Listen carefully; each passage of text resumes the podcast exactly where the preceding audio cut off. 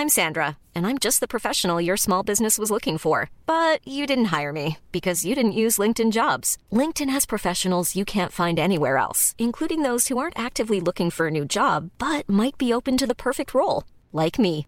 In a given month, over 70% of LinkedIn users don't visit other leading job sites. So if you're not looking on LinkedIn, you'll miss out on great candidates like Sandra. Start hiring professionals like a professional. Post your free job on linkedin.com/people today. Nous sommes en guerre. Moi, moi, je, personnellement, je m'étouffe. Accélère Accélère Ils sont aux ordres du pognon Faut laisser la star tranquille.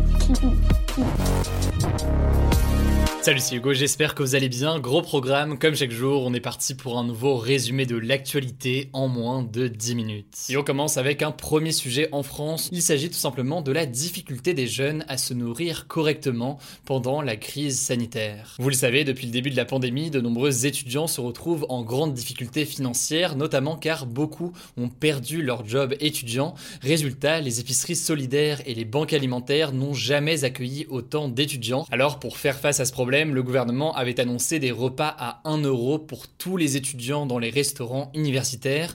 Et vendredi, sur ma chaîne Twitch, la ministre de l'Enseignement supérieur Frédéric Vidal avait annoncé la possibilité de manger ces repas sur place et non plus seulement à emporter. Mais cela dit, au-delà de ça, certains élus veulent aller plus loin. En effet, une soixantaine de députés soutient une proposition de loi du groupe Les Républicains qui vise à créer un ticket restaurant étudiant pour tous les étudiants, qu'ils soient boursiers ou non boursiers. Alors concrètement, comment ça marcherait? Eh bien, en tant qu'étudiant, vous pourriez récupérer un ticket restaurant d'une valeur de 6,60€, mais en payant seulement 3,30€ pour l'acheter, puisque l'autre moitié serait prise en charge par l'État. Et ces tickets resto permettraient donc notamment de faire ses courses dans n'importe quel supermarché pour ensuite donc manger chez soi. Alors pourquoi une telle proposition? Eh bien parce qu'il semblerait que les repas à 1€ ne suffisent pas, déjà parce que dans certains restaurants universitaires, il faut parfois attendre très longtemps avant de récupérer son plat. Et au-delà de ça, parce que la qualité des repas à 1 euro semble aussi dépendre des restaurants universitaires. Bref, des députés soutiennent donc l'idée d'un ticket restaurant étudiant en plus des repas à 1 euro pour permettre aux étudiants d'avoir plusieurs options pour se nourrir. On verra donc si le gouvernement décide d'adopter cette mesure dans les jours à venir.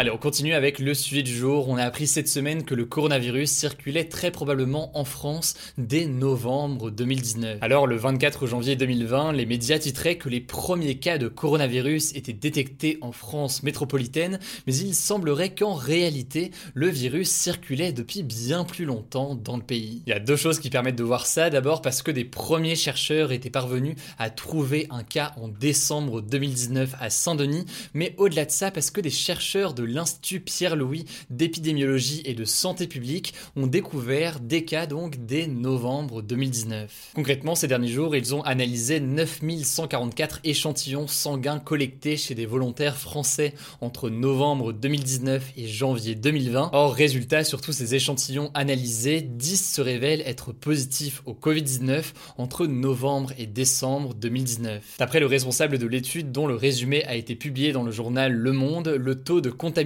en France en novembre 2019 pourrait même être au niveau d'une personne sur 1000. Autrement dit donc, le virus était déjà très présent en France alors qu'on ne connaissait même pas son existence à ce moment-là. Alors ça c'est pour l'arrivée en France du virus, mais pour le tout début de cette épidémie, eh bien on a quelques nouveaux éléments que je voulais vous partager. Des experts de l'OMS ont justement enquêté en Chine pour savoir où et quand le virus est apparu. Ils ont rendu leur conclusion il y a quelques jours et selon eux, il est très probable que le Covid-19 soit apparu à cause d'un animal et à l'inverse, c'est hautement improbable toujours selon l'OMS qu'il soit apparu après une fuite d'un laboratoire. Alors concrètement, le Covid aurait sûrement circulé d'une première espèce d'animal à une seconde espèce et ce avant ensuite donc de contaminer l'homme. Enfin, au sujet de la date d'apparition du Covid-19, les experts de l'OMS n'ont en revanche pas trouvé de traces du virus avant décembre 2019, donc le mystère reste encore important. Affaire à suivre donc, vous l'aurez compris, dans les jours à venir.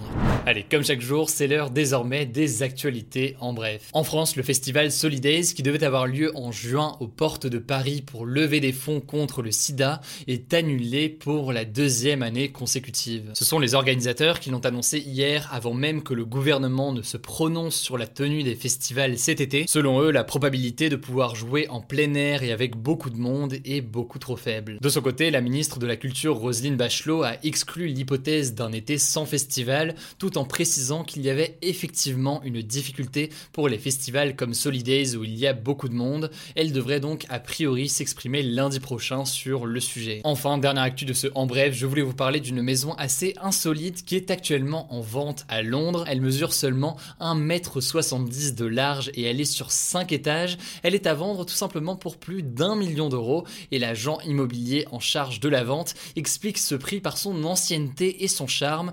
Alors pour elle n'a pas encore trouvé d'acheteur et j'imagine que 1m70 de large, ça fait pas plaisir à beaucoup de monde. Je vous mets l'annonce directement en description si jamais par hasard ça vous intéresse.